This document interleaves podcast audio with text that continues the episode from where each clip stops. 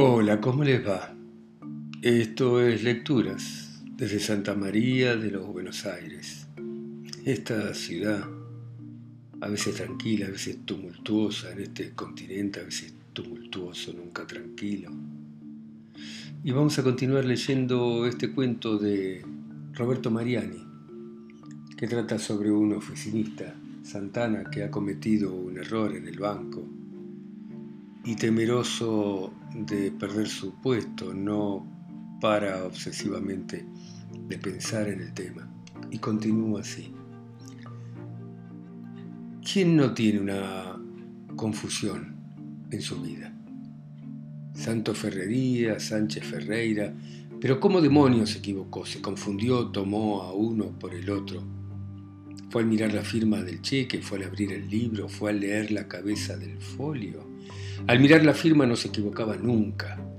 Mentalmente repetía el nombre enseguida de ver la firma. Veía la firma de Juan Egusquiza, por ejemplo, y repetía mentalmente el nombre de Juan Egusquiza. Y si no repetía ese nombre sino otro, sentía un choque, una violencia rara. Esto no puede ser, hay algo. Y aclaraba todo y llegaba al conocimiento exacto fiel. De modo que la firma del cheque la vio exactamente bien, Sánchez Ferreira.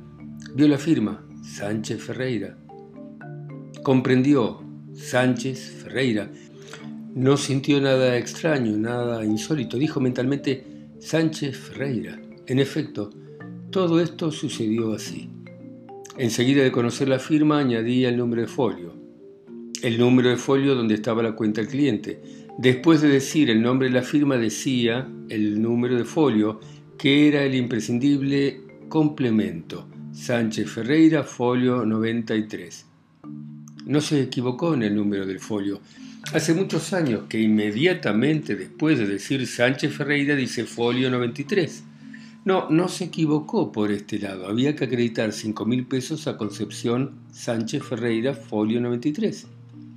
Y abrió el mayor en la página 95, folio 95, correspondiente al cliente Santos Ferrería. Eso es. Aquí está, aquí está todo. Aquí fue donde se confundió. Y regaló cinco mil pesos al folio 95 en vez de asentarlos en el folio 93. Sí, aquí fue donde se equivocó, de no haberse tenido tanta confianza. ¿Por qué no usaba el índice de folios y cuentas? Oh, Mejor hubiera sido no haberse tenido tanta seguridad estando así obligado a consultar el índice.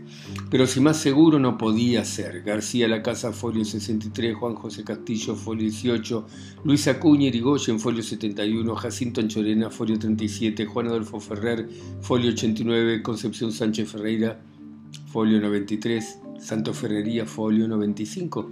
Qué desgracias tiene uno, pero este doctor...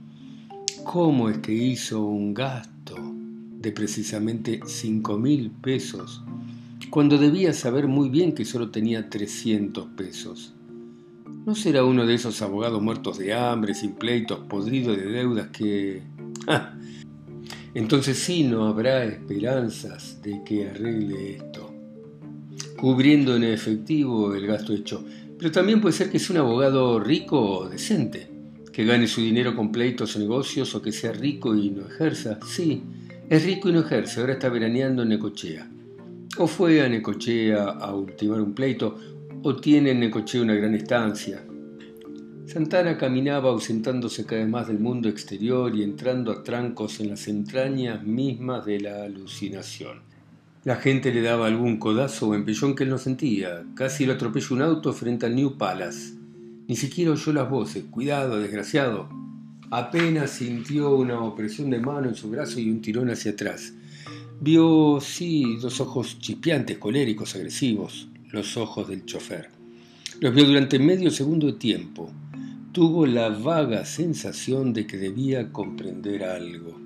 Esa filosa mirada lo hizo disponerse a hacer algo que no hizo. Sin embargo, regresó, atrás. En cierto momento tuvo ganas de detener al primer hombre que encontrase y decirle, ¿Conoce usted al doctor Santo Ferrería? ¿Es rico? ¿Es buena persona? Sucede esto. Él tenía en su cuenta solamente 300 pesos, nada más que 300 y no tenía crédito abierto. Bueno, sucede esto y le haría la historia. ¿Cree usted que pagará el gasto que hizo, un gasto de 5 mil pesos, sí?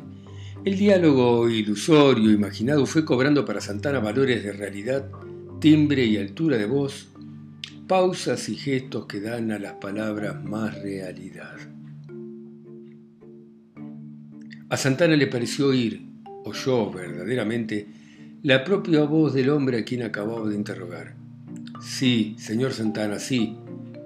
El doctor Ferrería es uno de esos abogados con grandes pleitos en que andan en juego fabulosas cantidades de dinero. Además es estanciero, tiene todo necochea de él, pero maneja tantos asuntos, tiene tantas ocupaciones, ni él mismo sabe las cosas que tiene que hacer, ni la plata que mueve, ni cómo marchan sus pleitos. El asunto que a usted le preocupa no tiene ninguna importancia para él. A falta de humano compañero consolador en quien apoyar su inquietud y recibir estímulo, Santana habíase fabricado un ser ilusorio que lo consolaba, alentaba, sostenía e ilusionaba. Pero precisamente cuando casi se cayera al doblar cangallo, su confortador imaginado huyó de su lado por misterioso modo, como en los escamoteos de prestidigitador. Estaba Santana otra vez solo. Sentía un miedo terrible cuando pensaba en su situación y cuando la veía con cierta claridad. Y se dejaba entonces hundir en esa inconsciencia que es la concentrada y terca atención sobre su único y pequeñísimo punto en el aire. Una instintiva defensa se realizaba en él. Prefería meditar sobre difíciles o vagos detalles sueltos, independientes, que sinceramente aproximarse al conocimiento exacto en perspectiva de la verdadera situación. Y huyendo instintivamente de la trágica posibilidad avanzaba hacia el absurdo y lo falso, o volvía a querer sinceramente comprender la actualidad y las consecuencias.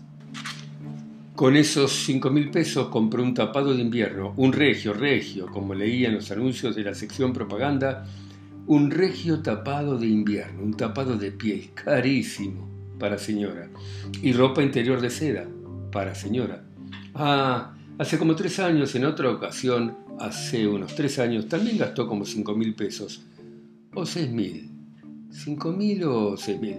También en ropa de señora, seguramente para alguna mujer. Un artista del Colón, una bailarina o una prostituta cara. Sí, seguramente está metido con alguna y le cuesta cara. Sí, no hay duda, mantiene una de esas porque... ¡Eh, amigo! Le duele el golpe recibido. Vago peligro físico lo amenaza en la calle. Hay que entrar en un café, le duele el golpe, fue en el antebrazo. El dolor se localiza en el hombro, entra en el café, whisky, va a pedir whisky. Café, sí, café. ¿Por qué no se atrevió a pedir whisky? Traigo un café, un café con coñac. Es corriente y no ha de extrañar a nadie que uno pida coñac con el café pidiendo café con coñac, nadie va a pensar que Santana tiene el hábito de la bebida. El whisky es más fuerte, debe dar más fuerza, debe procurar más ánimo, debe proporcionar más coraje a uno. si él no tuviera vergüenza y se atreviese. Necesita ánimo, presencia de ánimo, coraje, audacia para ver su propia situación, para no desfallecer. ¿Qué le sucedió? quiere pensar serenamente y con método. Vamos por partes. Supongamos primero que el doctor Santos Ferrería pague los cinco mil pesos. Entonces la casa no pierde nada. A él, a Santana, lo castigarán, lo suspenderán, lo, le aplazarían el ascenso, pero no lo echarán. No. Segundo, no paga.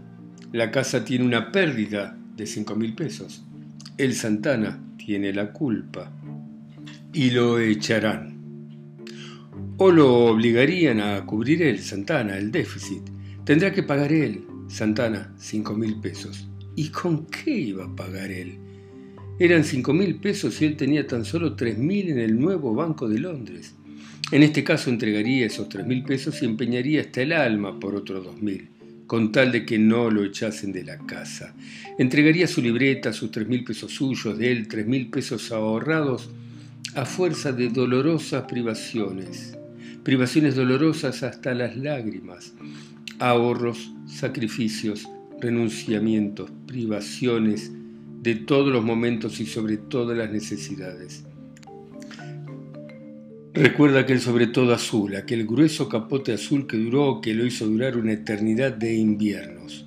Primer año, segundo año nuevo.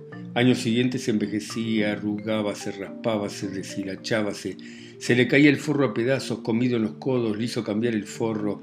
Al año siguiente lo hizo teñir de negro, dos años, dos años así. Se dan vuelta trajes, lo hizo dar vuelta dos años más. Por último, definitivamente imposible para la calle, continuó siendo cosa útil.